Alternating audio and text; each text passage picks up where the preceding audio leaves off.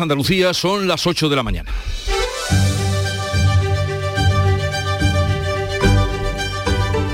En Canal Sur Radio, La mañana de Andalucía con Jesús Vigorra.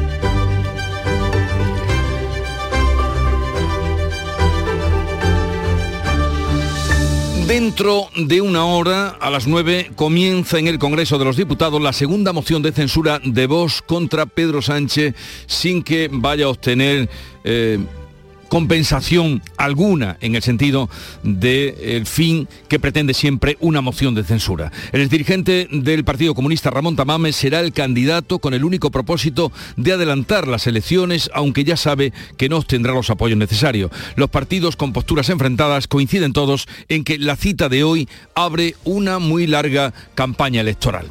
En Francia, Macron se reunirá hoy con su primera ministra tras superar dos mociones de censura en 24 horas por la reforma de las pensiones que eleva a 64 años la edad de la jubilación. Podría anunciar una remodelación del Ejecutivo mientras siguen las protestas en la calle que no cesan. La Junta lleva al Supremo el recorte del trasvase Tajo Segura. El Consejo de Gobierno de Andalucía aprobará hoy en su reunión el recurso ante el alto tribunal, como ya han hecho en la Comunidad de Valencia y en la región de Murcia. El Gobierno andaluz destaca la importancia de todos los recursos ahora que entramos en una primavera clave para evitar que la sequía sea catastrófica en nuestra comunidad. Y todos los ministros de la Unión Europea rechazan el plan de Bruselas contra la pesca de arrastre. La flota de arrastre del Golfo de Cádiz espera que el varapalo sirva para que la Comisión Europea dé marcha atrás en su intención de eliminar en 2030 esta modalidad de pesca en zonas protegidas. Por el contrario, hay satisfacción en el sector por la apertura temprana de la temporada de sardina y con la mayor cuota disponible de los últimos años, casi 19.000 toneladas. De estas y otras noticias les damos cuenta en un momento antes la información del tiempo. La mañana de Andalucía. Social Energy. La revolución solar ha llegado a Andalucía para ofrecerte la información del tiempo. 21 de marzo martes estrenamos la primavera con tiempo casi veraniego, temperaturas que siguen subiendo y vientos flojos variables de levante en el estrecho. Los cielos seguirán en general poco nubosos y en el litoral mediterráneo amanecerán, están haciéndolo con brumas matinales sin descartar bancos de niebla. En marzo, despierta la primavera con Social Energy. Revolucionate iluminando tu hogar noche y día, consumiendo tu propia energía y ahorra hasta el 90% en tu factura de luz gracias a nuestras baterías. Aprovecha las subvenciones disponibles para ahorrar con tus paneles solares. Primeras marcas con hasta 25 años de garantía. Estudio gratuito en el 955 44 11 11 y socialenergy.es. La revolución solar es Social Energy.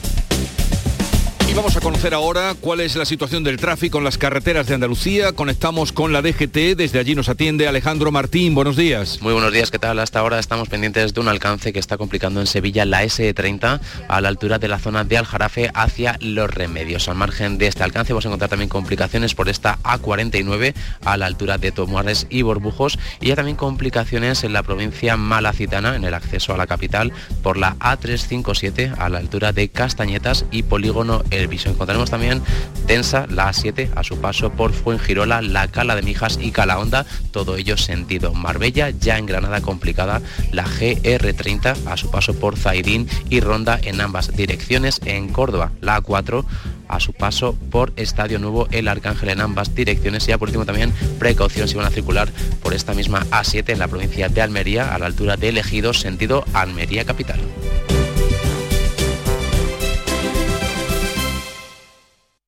En España de sexo no se habla, ni de tocarse a los 60, ni hacerlo con la regla. No hablamos de que no quiero usar condón, de que tu nombre ya no es ese. No hablamos de quien nos gusta, ni de placer. Pero ahora que ya nos veis, hablemos. Por una educación sexual para la igualdad. Plan Corresponsables, Ministerio de Igualdad, Gobierno de España. En Canal Sur Radio, la mañana de Andalucía con Jesús Bigorra. Noticias. Vamos a contarles la actualidad de este 21 de marzo en el que el Congreso de los Diputados va a debatir desde las 9 la moción de censura de Vox contra Pedro Sánchez que presenta como candidato a Ramón Tamames. Los partidos asumen esta cita de hoy como una puesta de largo de cara a la campaña electoral que se nos viene encima. Manuel Pérez Alcázar. La primera intervención va a ser la de Santiago Abascal para presentar al candidato. Ramón Tamames hablará desde el escaño de Vox para no subir los escalones de la tribuna. Expondrá su filtrado discurso para pedir que se convoquen elecciones en mayo. Abascal va a arremeter contra Sánchez y especialmente va a criticar la abstención del PP. El portavoz Jorge Buxade critica que Feijó no vaya a estar presente como invitado. No sé si la señora Cuca Gamarra lo que quiere decir es que no van a estar presentes en el debate, no van a intervenir. Los españoles tienen todo el derecho a conocer la posición del Partido Popular respecto del discurso de Santiago Abascal y del discurso del profesor Tamames. La portavoz del PP, Cuca Gamarra, califica la moción de show político. No puede utilizarse una moción de censura para una promoción personal o para una operación de propaganda a costa de la calidad democrática en nuestro país. Y por esto no la apoyaremos. La portavoz del Gobierno, Isabel Rodríguez, sobre la anunciada abstención del PP, dice... Lo que va a hacer no es ni más ni menos que atar su futuro político a la ultraderecha. Moncloa impulsa la candidatura de la vicepresidenta Yolanda Díaz. Va a aprovechar esta moción de censura para que Díaz intervenga en el debate.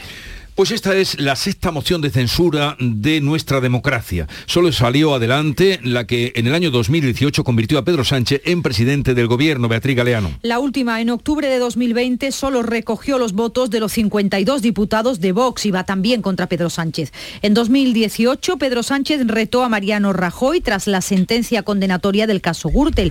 Prosperó con el apoyo de Esquerra y del PNV. En junio de 2017, Pablo Iglesias presentó una contra Mariano Rajoy que decayó con la abstención del PSOE. La moción de Hernández Mancha contra Felipe González en el 87 fue rechazada al contar solo con los diputados de Alianza Popular y de Unión Valenciana. La primera moción de censura la presentó González contra Suárez en 1980. Felipe González perdió, pero fue el primer paso para su victoria en las elecciones dos años más tarde. Otro de los protagonistas de la transición, el ex vicepresidente Alfonso Guerra, descalifica esta moción de censura por patética. Es un poco patético que una institución como la moción de censura se pueda presentar como se va a presentar en el Congreso de los Diputados, porque la presenta un grupo ultraderecha o derecha extrema, pero elige como candidato a una persona que procede del comunismo. Es un poco incongruente. La moción de censura de hoy la encabeza otro veterano político de la transición, Ramón Tamames, pasó por el Partido Comunista, también por la UGT, es un reputado profesor de economía. Yolanda Díaz, quien podría intervenir también en el debate de la moción de censura, anunciará su candidatura a la presidencia del gobierno el próximo día 2 de abril. La vicepresidenta segunda despejará en un acto en Madrid su candidatura dentro del proyecto Sumar. Hola a todas y a todos. Os quiero invitar el próximo día 2 de abril en Magariños, en Madrid, a partir de las once y media, a un acto de sumar. Tengo muchas cosas que contaros, así que si os animáis, os espero. Un biquiño. Díaz pretende recomponer el espacio a la izquierda del PSOE, aunque mantiene un pulso con Podemos. Pablo Iglesias le acusa de querer imponer las listas sin pasar por primarias. En Francia, Macron salva por estrecho margen las dos mociones de censura por su reforma a las pensiones que le han presentado en 24 horas. Hoy podría remodelar en su gobierno. Macron ha superado las dos mociones, la del centro izquierda, por apenas nueve votos. La presidenta de la Asamblea leía los resultados. La moción de censura n'est pas adoptée. Je vais mettre maintenant en voie la motion de censure des... La moción no sale adelante, no ha prosperado, decía. El presidente francés ha citado a primera hora a la primera ministra Elisabeth Borg y no se descarta que vaya a remodelar el gobierno que queda muy tocado. La oposición no desiste y estudia cómo frenar la aplicación de la reforma de las pensiones que sigue provocando huelga y disturbios por todo el país. Disturbios que continuaban también durante toda la madrugada. Los sindicatos han llamado este jueves a la novena jornada de huelga nacional contra la reforma de las pensiones que eleva de 62 a 64 años la edad de jubilación. Macron salvó las mociones, pero la calle sigue en pie de guerra. Y vamos a ir a Granada porque esta madrugada se ha producido un incendio en una vivienda de Orce. Hay cuatro heridos, entre ellos dos eh, niños. Cuéntanos, Encarna Maldonado. Sí, los servicios sanitarios han tenido que evacuar al hospital de baza a un hombre de 28 años por quemaduras, a su pareja de la misma edad y a los dos niños de tres años y solo nueve meses que han tenido que ser atendidos por inhalación de humo. Los servicios de emergencia investigan un posible escape de gas como origen del fuego. Ha tenido lugar, como decías, en, en Orce, en la calle Castilforte, hacia las 8 de la noche. También les recordamos que dábamos cuenta hace un rato del herido por quemaduras, un hombre en un incendio a las 5 de la madrugada en una vivienda de Roquetas de Mar. Y anoche entró la primavera. Dos meses claves, si es que hay agua, para evitar que la sequía pase a ser catastrófica en Andalucía. La Agencia Estatal de Meteorología señala un 75% de probabilidades de que abril y mayo sean más húmedos. Andalucía necesita 10 semanas más de lluvia para salir de la sequía. El gobierno andaluz va a aprobar hoy el recurso al recorte del trasvase de agua del Tajo Segura. La consejera de Agricultura Carmen Crespo habla de aprovechar todos los recursos hídricos. Son declaraciones de la consejera de Agricultura, Carmen Crespo. Podremos intentar recuperarla enseguida. El sonido de eh, Carmen Crespo reivindicando la utilización de todos los recursos, tanto el aprovechamiento de las aguas de, de, procedentes eh, de los recursos hídricos de Andalucía. Por supuesto, ese recurso al Tajo Segura que al levante también le afecta de forma especial, reivindicando lo que son todos los usos del agua.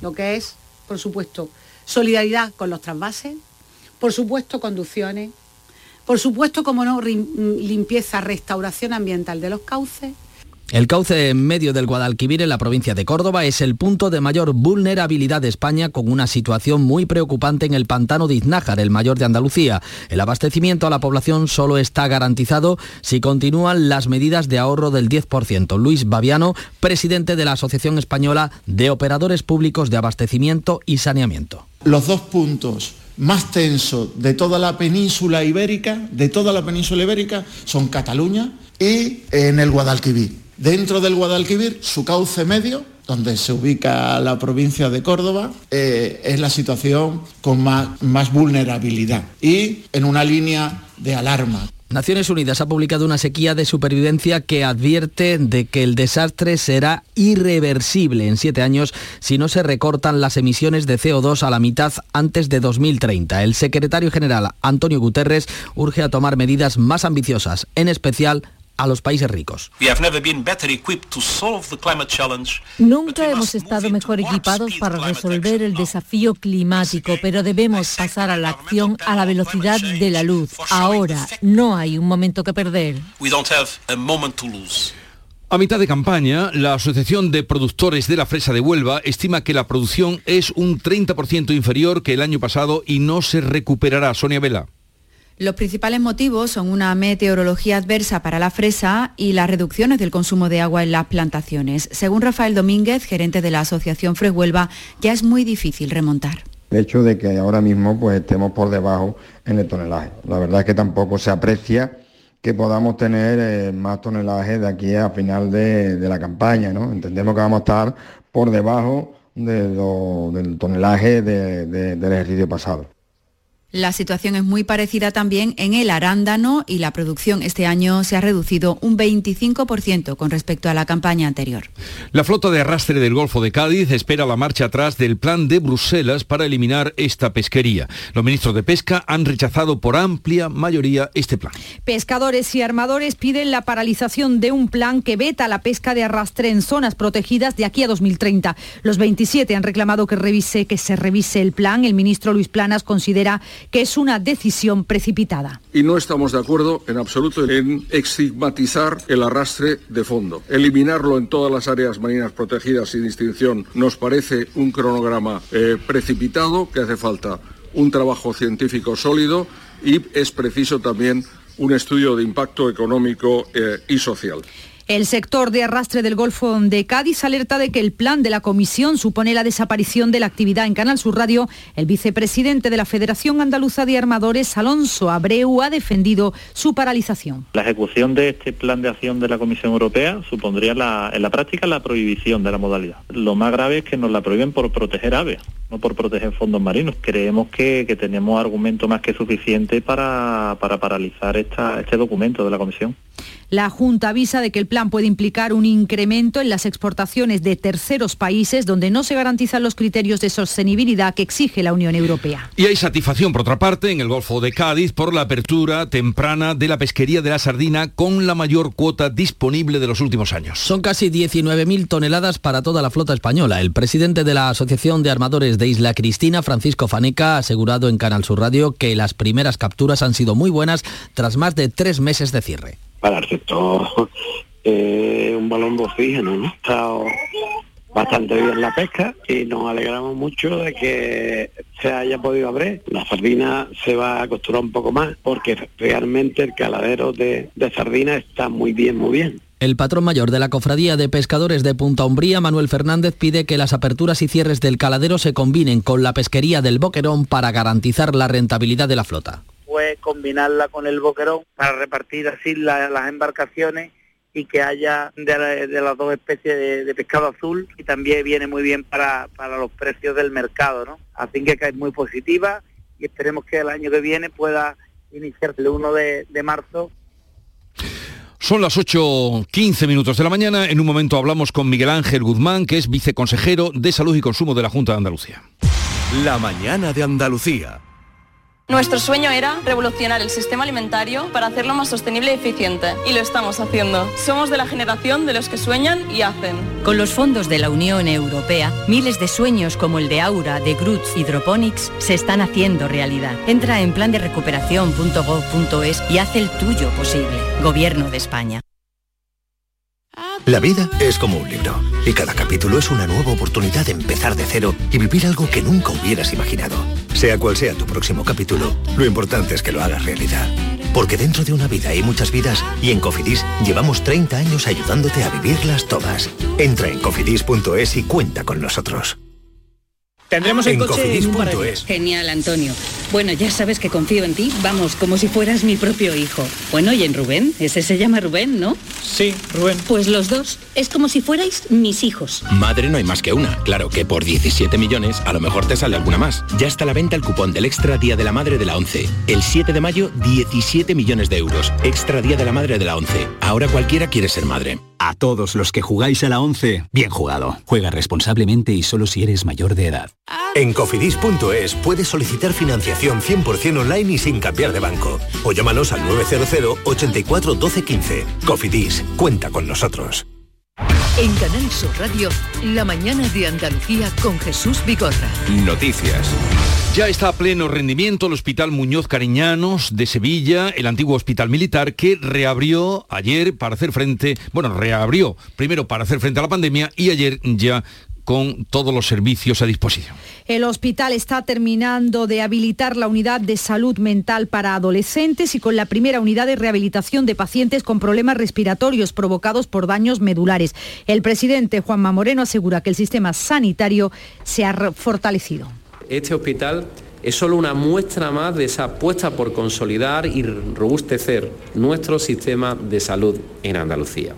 Y un ejemplo del esfuerzo inversor en la provincia, en la que hemos llevado a cabo 27 intervenciones para la construcción, rehabilitación o dotación de equipos desde el año 2019.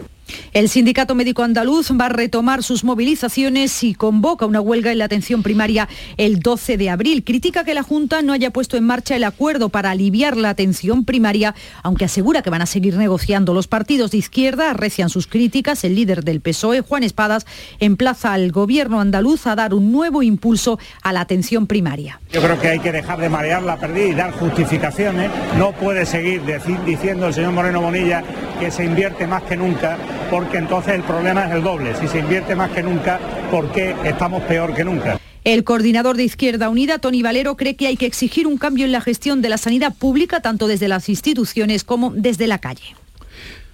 Apoyo absoluto a las movilizaciones que se dan y anuncio que esto va a seguir a más y esto no va a parar hasta que el Partido Popular rectifique en su política sanitaria. Y en Almería, auxiliares de enfermería se encierran en el Hospital Torre Cárdenas pidiendo mejoras laborales. María Jesús Recio.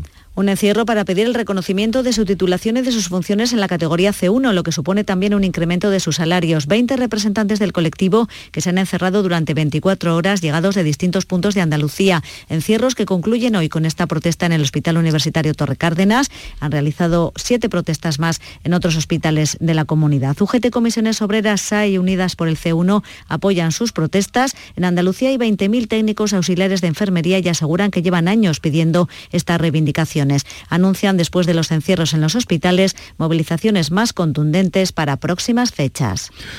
Vamos a saludar en este punto a Miguel Ángel Guzmán, que es viceconsejero de Salud y Consumo de la Junta de Andalucía. Miguel Ángel Guzmán, buenos días. Buenos días. Eh, ¿Qué plan tienen desde la Consejería para em, actuar ante esa huelga que está convocada para el día 12 de abril por parte del Sindicato Médico Andaluz? Bueno, pues nosotros con el sindicato médico, como con todos los sindicatos que están en la mesa sectorial de sanidad, pues tenemos un diálogo permanente. Eh, ayer mismo hubo una reunión con el sindicato médico y bueno, nosotros seguimos avanzando en los acuerdos que hemos eh, pactado con ellos, ¿no? Como creo que es bien sabido, pues el limitar a 35 consultas por día 25 visitas la actividad de los médicos de atención primaria y a 25 en el caso de los pediatras. Nosotros, ese fue el acuerdo que llegamos, aparte de muchas mejoras anteriores, ¿no? que, mm. ha habido en diversas fases de, en los últimos años. Pero bueno, esta ha sido la última. Por esto ellos ya hicieron una desmovilización y ahora pues eh, ellos opinan que estamos tardando eh, un poco más en aplicar las medidas y nosotros estamos trabajando continuamente con ellos para que sea cuanto antes. O sea que se mantendría el acuerdo que ustedes eh, alcanzaron con ellos. Ahora mm, digamos la presión está en que se pongan cuanto antes esas medidas. Efectivamente. Nosotros, de hecho, lo tenemos así articulado en nuestra gestión de agendas y probablemente sea una cuestión de percepción o de tal, pero evidentemente nosotros tenemos que eh, eh, no solo escenificar, sino concretar con ellos esa gestión de las agendas para que ellos vean cumplido el acuerdo. Y no puede hablarme de, plazos o si será antes del 12 de abril cuando ustedes eh, pondrán en marcha ese compromiso con toda seguridad será antes del 12 de abril. Vale. Otro asunto eh, que era eh, también el motivo ayer de inauguración o reinauguración del Hospital Muñoz Cariñano, lleva el nombre de un médico asesinado por ETA en el año 2000. ¿Qué aporta este hospital a la sanidad pública? Bueno, el, hospital militar, el Hospital Muñoz Cariñanos, eh, recién estrenado el nombre ayer, como usted muy bien ha dicho, lo que aporta es eh, un mayor número de camas por habitante, que en la ciudad y en la provincia de Sevilla pues era, era muy necesario. Eh, aporta una nueva tecnología, tecnología de vanguardia en las diversas secciones y servicios que se han puesto en marcha allí. Aporta, eh, digamos, un nuevo avance en la apuesta que el Gobierno de Andalucía, la Consejería de Salud, está haciendo por la salud mental. Saben ustedes que se incluye una unidad pues, diseñada con eh, eh, la, última, digamos, eh, avances y los últimos requisitos para hospitalización de agudos y también en breve tendremos una unidad para hospitalización de adolescentes entre 14 y 18 años. Mm, ¿qué decirle? Es un salto cuantitativo y cualitativo para la sanidad andaluza. Lesionados medulares y de salud mental. Eh, se habla, señor viceconsejero, de que son 600 sanitarios los que están trabajando en este nuevo hospital con la deficiencia que ustedes aquí y también la consejera han confesado que tenían de sanitarios, ¿de dónde han sacado estos sanitarios? Bueno, a ver, el déficit eh, de sanitarios fundamentalmente es de médicos. El resto de las categorías, mm, bueno, pues ahora mismo todavía hay bolsa de contratación en esas y hemos podido tirar perfectamente de bolsa. En cuanto a los eh, médicos, a los facultativos, pues eh, como usted sabrá, y si no, pues yo le aclaro a todos los oyentes, el hospital militar es una ampliación de Virgen del Rocío, es como un pabellón adicional de Virgen del Rocío, el Hospital Muñoz Cariñano, ¿no? Nos tenemos que acostumbrar todos al nuevo nombre. Eh, como le digo, entonces son los facultativos del Hospital Virgen del Rocío los que atienden las secciones de este hospital que se han ampliado allí, como son medicina interna o como es salud mental, usted ha dicho muy bien, lesionados medulares, en el caso de los lesionados medulares, eh, esto estaba externalizado y lo que hemos hecho ha sido eh, volver a traernos a una estructura pública, una infraestructura pública, este servicio. Eso estaba haciendo, como creo que la mayoría de los sevillanos saben, en el Hospital de San Juan de Dios de Aljarafe. O sea que hemos atraído algunos servicios que se hacían fuera de, la estructura pública y hemos se nos cortó la... Eh, que estaban en Virgen de Rocío muy apretados y necesitados. ¿Me oye? Eh, sí, ahora sí, ha habido un, corte, pero hemos retomado la, conexión. Eh, ¿Algo más, señor viceconsejero?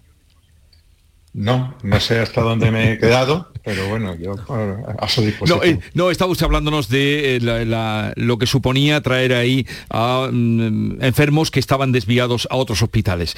Eh, pues vamos a dejarlo aquí porque ya de tiempo vamos muy limitados. un hospital nuevo que se pone en marcha, como hemos dicho, para lesionados medulares, también salud mental y con los nuevos hitos del centro que usted nos marcaba. Miguel Ángel Guzmán, viceconsejero de Salud y Consumo de la Junta de Andalucía, gracias por estar con nosotros, un saludo y buenos días. Muchísimas gracias. Las plantillas de las tres factorías de Navantia, vamos a otro asunto, en la bahía de Cádiz, se preparan para la manifestación convocada este martes en la capital gaditana. Cuéntanos, Salud Botaro. Los comités de empresa de Puerto Real, Cádiz y San Fernando han diseñado un nuevo plan de movilizaciones por el nulo avance en la negociación del convenio y el plan estratégico. El presidente del comité de San Fernando, Jesús Peralta. Tendremos otra, allí la subdelegación del gobierno, ¿no? las tres factorías, los tres, los tres plantillas, los tres astilleros de la bahía y volveremos a solicitar al subdelegado que interceda para que sacan los temas adelante. ¿no? Eh, a partir de ahí no hay ningún movimiento. La manifestación va a recorrer la avenida principal de Cádiz y, como han oído, terminará en la subdelegación del Gobierno. La Junta confirma que hay 36 afectados por una intoxicación tras cenar en un restaurante de Sevilla. Pilar González. Todos los afectados tienen en común haber cenado en el mismo establecimiento. Manifestaron cuadros de malestar general, fiebre, náuseas, vómitos y diarreas. La mayoría leves, aunque siete tuvieron que recibir asistencia hospitalaria. Se analiza como origen una carne y el huevo que consumieron o un posible contagio por un manipulador de alimentos infectado previamente. Un niño de dos años se encuentra en estado crítico tras ser rescatado de una piscina en Estepona con síntomas de ahogamiento. María Ibáñez. El pequeño se encuentra ingresado en el Hospital Materno Infantil de la ciudad. Allí llegó tras el aviso que se dieron en el 112 eh, que recibía ese aviso alertando de que había un menor con problemas en una piscina del Saladillo en Estepona. Cuando los sanitarios llegaron, el pequeño estaba fuera del agua y no respiraba. En un principio iba a ser trasladado al Costa del Sol de Marbella, aunque después optó por el materno infantil de la capital, donde continúa en estado crítico. Vamos a otro asunto eh, más eh, llevadero que las noticias que a veces les estamos contando. El che jienense Pedro Sánchez se ha situado entre los candidatos a mejor cocinero del mundo, con un restaurante pequeñísimo que tiene junto a la catedral. César Domínguez. Pues así es, eh, se ha situado entre los candidatos a lo que se conoce como los Best Chef Awards, unos premios que celebran este año su séptima edición y que el año pasado ganó otro español, el madrileño David Muñoz. Esta vez Pedro Sánchez es eh, uno de los cuatro españoles que de momento optan a este importante reconocimiento, también hay que decirlo, en una lista que tiene 100 nombres, son los que van a formar ese cuadro final. Nos ha dicho Pedro Sánchez que bueno, para él es una gran responsabilidad con su estrella Michelin y con ese pequeño restaurante situado junto a la iglesia de San Ildefonso. Le escuchamos. Responsabilidad porque cada día nos visita más gente de fuera y con una expectativa muy alta y pero también de orgullo. Es precioso ver a Jaén en, al lado de nombres como Copenhague, París, Roma, Londres y sé que hay mucha gente que cuando lo ve pues mete Jaén en Google y sitúa dónde estamos y, y ve el nombre de Jaén. pues ya sería, vamos, un logro eh, que sea uno de los ganadores de, de, estos premios a mejor chef del mundo. Lo digo en español, que es un poquito más fácil. Sí, sí, le deseamos todas las suertes a Pedro Sánchez, Pedrito, como le llaman familiarmente quienes le conocen. Y debe ser el restaurante uno de los más pequeños en espacio de eh, España. El, más, el, más, el, más pequeño, ¿no? ¿Cuántas mesas tiene? ¿Mesa y media? Más o menos, no se puede decir, pero sí, no tiene mucho más, en torno a 10, un poquito menos. Y, te digo más, eh, la revista Forbes y lo ha incluido entre los 10 restaurantes que hay, que hay que visitar el año este año, para la gente que está dentro de la revista Forbes. Pues ya, ya, se imaginarán ustedes. Bueno, este martes 21 de marzo es el Día Internacional de la Eliminación de la Discriminación Racial. Sí, es el día de la eh, lucha contra la discriminación racial y el gobierno con este motivo ha puesto en funcionamiento eh, el teléfono 021 para atender a las víctimas de discriminación por motivo de raza o de etnia. Llegamos así a las nueve y media de la mañana, tiempo ahora para la información local y luego la tertulia. En la mañana de Andalucía de Canal Sur Radio. Las noticias de Sevilla. Con Pilar González. Hola, buenos días. Reunión importante para tratar de evitar hoy la huelga del metro anunciada para Semana Santa y Feria. Y la Consejería de Salud investiga una intoxicación alimentaria con 36 afectados tras cenar en un restaurante del centro de Sevilla. Enseguida los detalles. Antes el tráfico. Seguimos con 6 kilómetros de retenciones en la entrada a Sevilla por la autovía de Huelva y uno en su continuidad por el patrocinio. Hay uno en el nudo de la gota de leche, dos en el centenario sentido Huelva y tres en sentido Cádiz, desde el puente Juan Carlos hasta el centenario. Además, en el interior de la ciudad el tráfico es intenso en las principales avenidas de entrada. En cuanto al tiempo, hoy tenemos intervalos de nubes alta, viento variable flojo y las temperaturas suben. La máxima prevista 25 grados en Morón, 26 en Écija, Lebrija y Sevilla. A esta hora 11 grados en la capital. ¿Buscas un espacio diferente para celebrar tus eventos? Nuestros barcos son el lugar de celebración ideal para bodas, cumpleaños y reuniones familiares. Sorprende a tus invitados con una experiencia inolvidable con Cruceros Torre del Oro. Más información en el 954-561-692 o en crucerosensevilla.com. ¿Has pensado en instalar placas solares en tu vivienda o negocio? Con Sol Renovables, enchúfate al sol. www.solrenovables.com o 955 35 53 49 compra en tu barrio, compra en la calle Feria.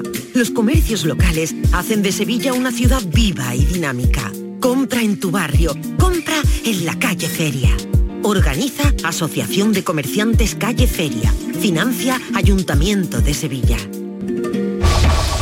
El Comité de Empresa y Metro de Sevilla se reúnen hoy para intentar acercar posturas en torno a la negociación del nuevo convenio colectivo y con ello evitar una huelga en Semana Santa y Feria. Si no hay acuerdo, mañana registrarán los paros. Los trabajadores piden una subida salarial equivalente al IPC, un 5,7%, y que se dé una solución a los días de servicio especiales, que el año pasado sumaron 80. Y Sevilla está presente desde hoy en el Congreso de Aviación Comercial más importante que se celebra en Estados Unidos. El delegado de Turismo del Ayuntamiento de la capital, Francisco Páez, viaja a Nueva York para negociar una conexión directa con el país. El alcalde Antonio Muñoz insiste en que Sevilla tendrá pronto ese vuelo directo. Se están explorando distintas ciudades con, Estados Unidos ¿eh? y por tanto Miami también es una posibilidad. Lo que pasa que es verdad que tanto mm, Nueva York, Chicago como Miami, en ese triángulo nos vamos a mover para, que podemos, para poder llegar a un acuerdo con algunas de las compañías aéreas que inicialmente han mostrado interés.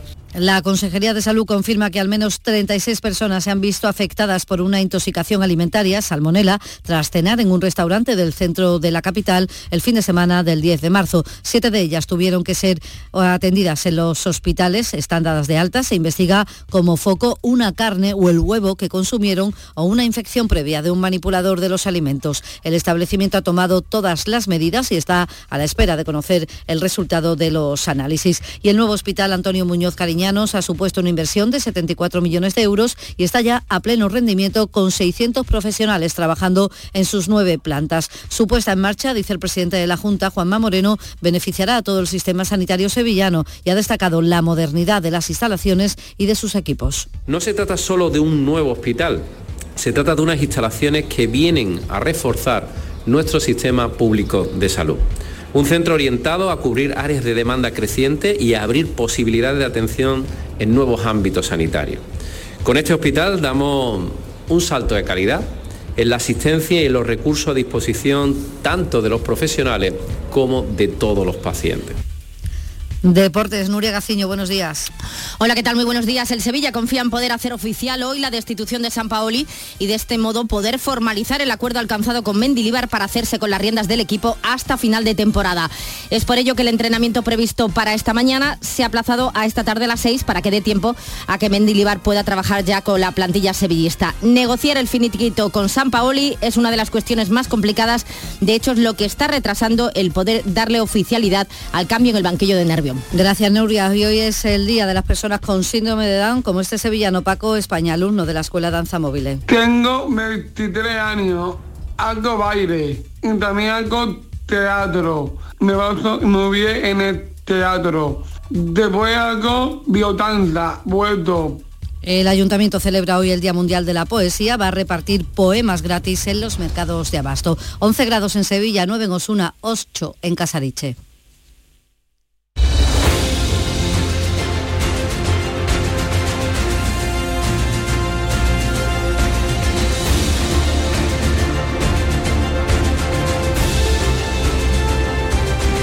8.35 minutos de la mañana, a las 9 comienza la moción de censura en el Congreso y entramos en un momento en conversación con África Mateo, con Teo León Gros y con Francisco Santa Gius.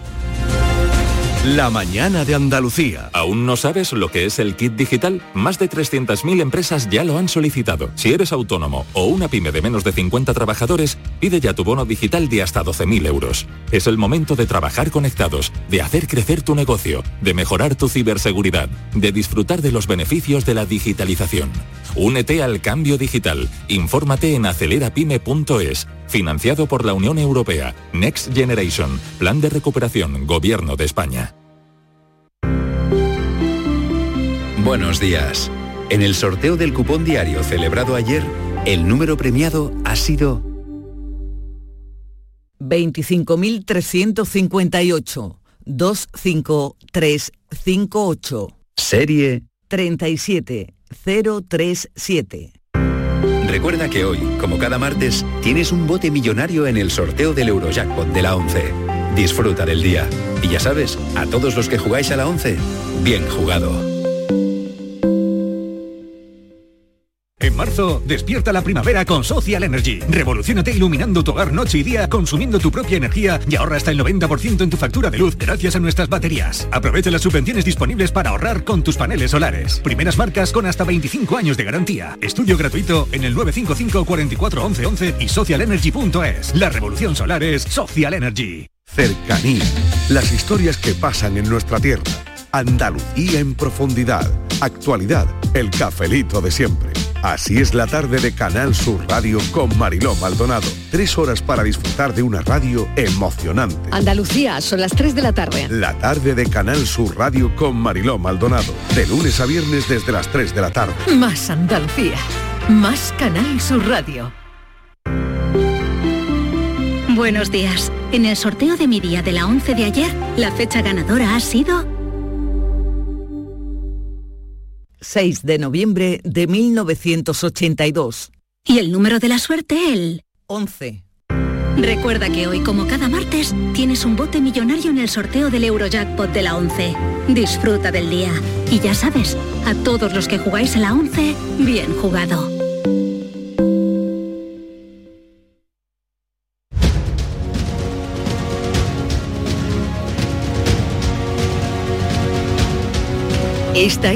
La Mañana de Andalucía con Jesús Vigorra, Canal Sur Radio.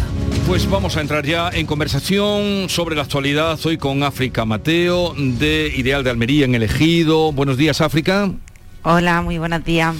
Eh, Teo León Gross, oh, de Mesa Análisis, eh, Canal Sur Televisión, buenos días. ¿Qué tal? Buenos días, Jesús. Y vamos a incorporar a quien hace hoy su debut en las tertulias de la mañana, no en el periodismo, donde lleva ya un largo recorrido, a Francisco Santas Hughes. Eh, buenos días, Francisco. Buenos días, Jesús. Bien hallado. Y mm, lo primero, ¿cómo prefieres que te llamemos? Francisco Santas, Hughes, como firmabas en tus columnas o- o- de la Paco, ABC, simple. o Paco. Bueno, entre amigos Paco, pero todavía respondo al nombre artístico de Hughes y así que para que lo- mis, mis pocos lectores no se pierdan, pues lo mantenemos. Sí. Hughes, que le hemos leído columnas tanto de, de política como en el mundo del deporte también. eh, es decir, un- eh, ha hecho pues de todo. Bueno, Uno de los grandes escritores sobre el Real Madrid es, eh, es una firma absolutamente imprescindible para un madridista. Sí. Muchas gracias, Teo. Entonces pasarías un mal rato eh, el domingo, ¿no? Bien. Bueno, ya hay costumbre. No, no, bueno, y seguramente se vi- el domingo también se vieron confirmadas algunas de las teorías, eh, a veces conspiranoicas y otras veces, como en el, con esto del caso Negreira, que, que un madridista ya tiene asimiladas. Bueno, pues eh, Teo... Pues nada, que- los, que de- ya los del Barça los celebramos, ¿eh? a pesar de todas las polémicas. Eh, África te habla desde elegido, oh, Hughes, y vamos ya... Como diría, perdona eh, Jesús, no puedo resistirme a decirle a África que como diría Courtois, el portero del Real Madrid, África siempre está en el lado equivocado de la historia. bueno, pero en, en el caso del domingo estuve en el lado en el lado óptimo porque ganar un partido en el minuto 92 da una alegría considerable a cualquier aficionado. ¿eh?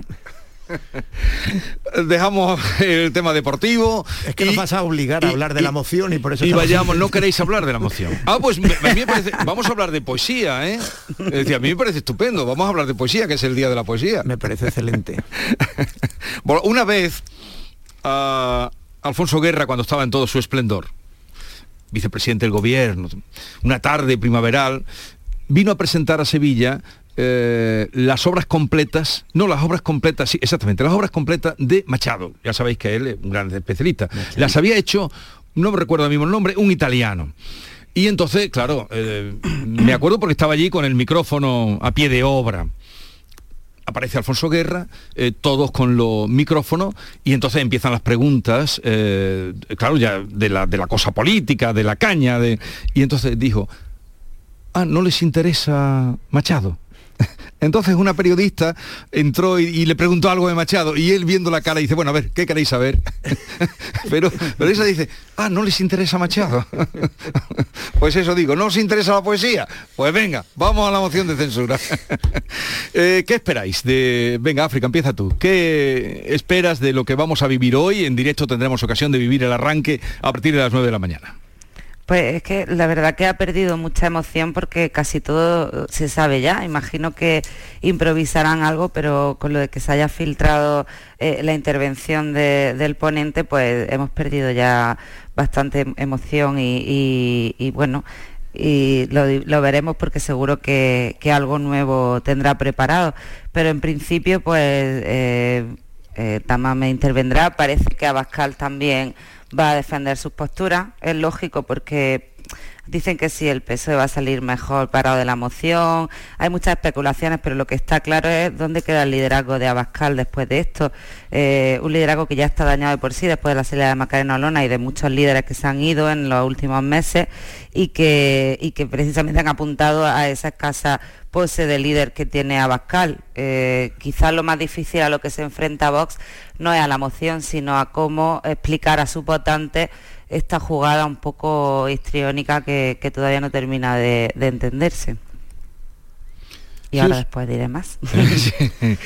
Eh, pues eh, Jesús, yo me permitiría hablar antes de, de la moción, eh, antes que de hablar de la moción, de la contramoción que ha planteado eh, sobre todo el Partido Popular estos días. ¿no? Yo creo que hoy culmina, empezaremos a partir de ahora a hablar de- del contenido real de la moción, pero eh, ha sido realmente llamativo la operación organizada por el Partido Popular y con el apoyo de sus eh, todavía eh, enormes recursos mediáticos para desacreditar primero una opción institucional, una opción democrática, una opción plenamente liberal, la deliberación del Parlamento, y a un candidato como Tamames que tiene respetabilidad académica, que está en un marco ideológico que comparten PP y PSOE perfectamente y que además tiene una eh, eh, trayectoria de antifranquismo acreditada que no tiene el PP. Entonces, eh, a mí me ha parecido realmente llamativo y digno de análisis lo que ha organizado el Partido Popular este tiempo y que culmina con el silencio de Feijó, que no estará hoy presente, siguiendo con su política de- del mimo. ¿no? Yo creo que eso, eso me permito sugerirlo como algo digno de comentario antes de escuchar a Tamames y a Pascal. Yo, entiendo esto que, plantea Hughes, pero yo creo que para que exista una contramoción tiene que haber antes una moción. Es decir, creo que efectivamente el Partido Popular eh, ha tenido que reaccionar. En el tablero político ha ocurrido algo que, condiciona por, completo eh, eh, la situación en ese tablero, las posibilidades de, encarar eh, pues este curso electoral y, efectivamente la moción es una jugada de gran, de gran peso, un órdago poderoso que, que agita el tablero extraordinariamente. Claro, el Partido Popular tiene que reaccionar a una moción que Vox plantea eh, para mejorar sus posiciones. Y el Partido Popular y Vox tienen frontera. Ya sabemos que donde se producen las verdaderas luchas políticas no es con el adversario lejano, ¿no? Es mm. decir, Vox eh, y Podemos se pueden lanzar grandes pullas, pero saben que no se pelean por ningún votante.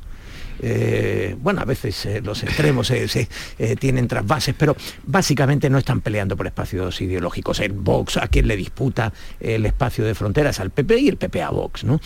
Y en ese sentido, claro, es decir, yo creo que es inevitable cuando se presenta una moción preguntar para qué presenta Vox una moción, mm. contra quién presenta Vox la moción.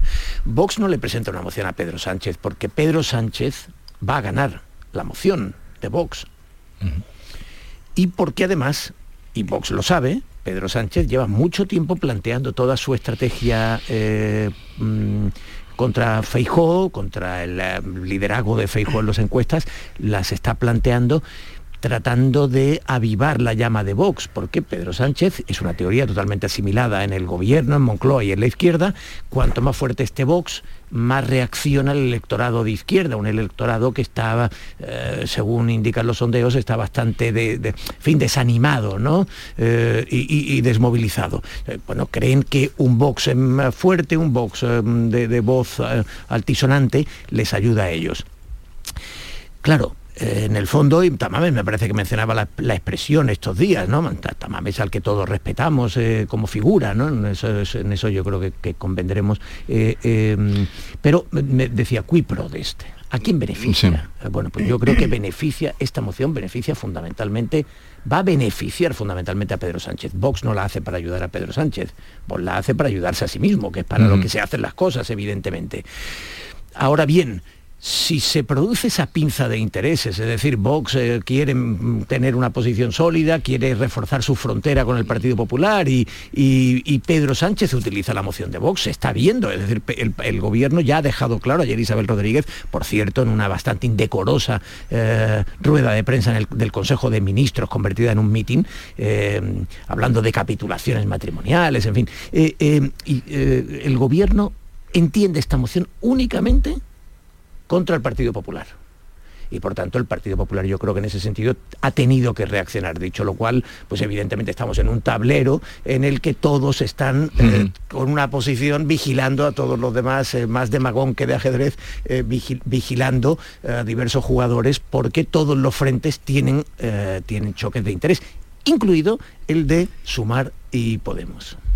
Pero en línea con lo que dice Teo, que estoy de acuerdo en, una parte, eh, vuelvo a insistir en dónde está el liderazgo de Abascal, porque claro, por ejemplo, en el, año, en el 1980, eh, Felipe González utilizó la moción contra Adolfo Suárez para presentarse como el candidato a la presidencia en, las elecciones del 82, que luego ganó abrumadoramente y utilizó esta herramienta un poco pues para erigirse en ese líder que, que necesitaba España. Pero en este caso, si tú tienes que recurrir a una persona que además ni siquiera está en el seno de tu formación eh, para volver a, movilizar a tu electorado porque vas hacia abajo, porque Vox, a nadie se le escapa en todas las encuestas, eh, está sufriendo un retroceso, ¿en qué papel queda tu líder? Porque no ha sido capaz de ser él el que se presente y el que aproveche este debate y estos días para realmente reforzar su liderazgo y presentarse pues como lo que va a tener que hacer dentro de unos meses como candidato a,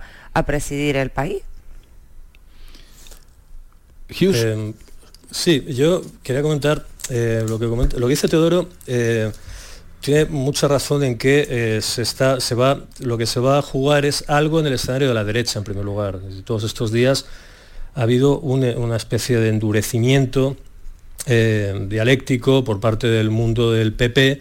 eh, y se está jugando algo casi como si fueran unas primarias, eh, en cierto modo, antes de las, de las elecciones. ¿no?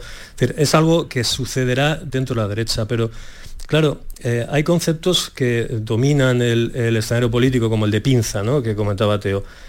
Hombre, al final lo que sucede aquí es que el Partido Popular se ha acostumbrado, y le irá bien, me imagino, a, eh, a heredar, a esperar, a guardar una inercia incluso eh, ideológica respecto al Partido Socialista, a ponerse a rueda, ¿no? como el ciclista que espera para luego dar el hachazo.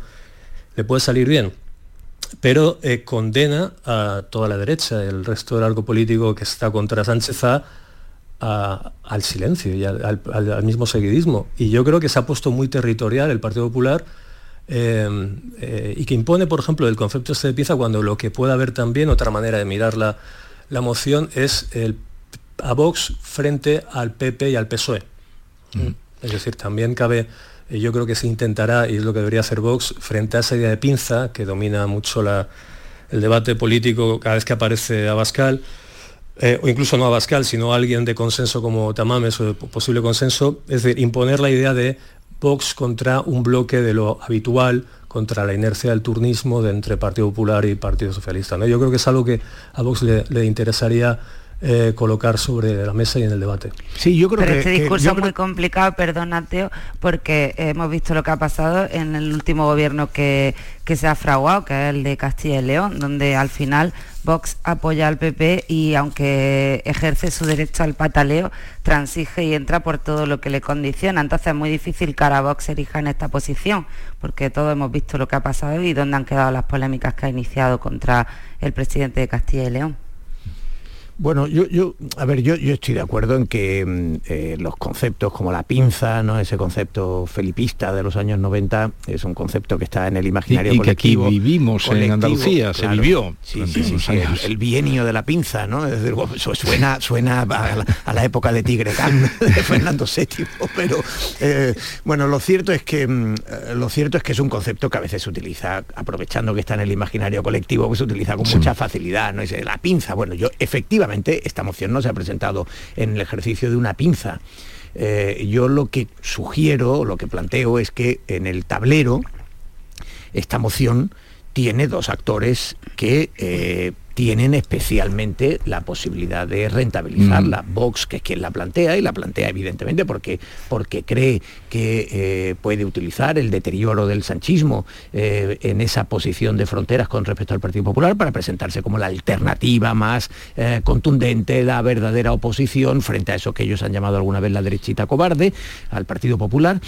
Y, eh, y Pedro Sánchez, insisto, no de consumo con, con Santiago Abascal, no es que planteen una pinza conjuntamente, es decir, esto no son las dos orillas, esto no es eh, Alfonso Guerra recuperando la doctrina de la Tercera Internacional Comunista para eh, en una alianza de intereses con, con, con José María Aznar en la casa de Pedro J allá por los 90.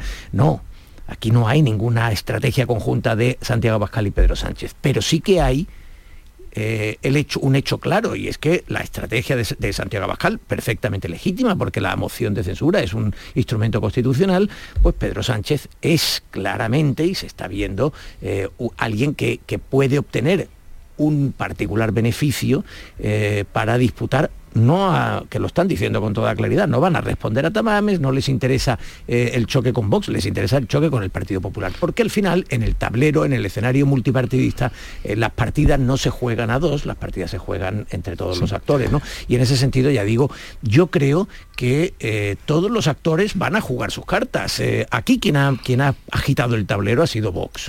Y, Pero han entrado todos, porque como una, Tienen- tienen que entrar una moción todos. de censura que, que se sabe que nace muerta, que nace inservible, que no va a parte alguna, cómo se ha convertido en el centro, no hoy, que es el día además, dentro de unos minutos conectaremos con el Congreso, sino eh, pues las dos últimas semanas que preceden al día de hoy. Bueno, fíjate, eh, eh, Alfonso Perales, el recordado político andaluz eh, lleno de bonomía, Alfonso Perales, introdujo el concepto de informe Caritas. Bueno, hay alguien en el Partido Socialista Andaluz que, lo, que le cuestiona quién es la auténtica autoría, que es Alfonso Guerra, que se- bueno, Yo la tengo por Pero estás hablando ahora de... Ah, del... Alfonso del- Perales. de- De- hablaba del informe Caritas. el- no, eso del informe Caritas. El Alfonso informe Perales. Carita decía, tú déjate, mírale a la carita a la gente y tendrás muy claro quién ha ganado y quién ha perdido, quién se siente mejor y quién se siente peor. Bueno, pues eh, mirar las caras de los socialistas que entran a la moción de censura porque se sienten que tienen un día grande para ellos. Debería haber, ¿creéis que debería haber ido Feijó, aunque podría estar, pero no puede intervenir?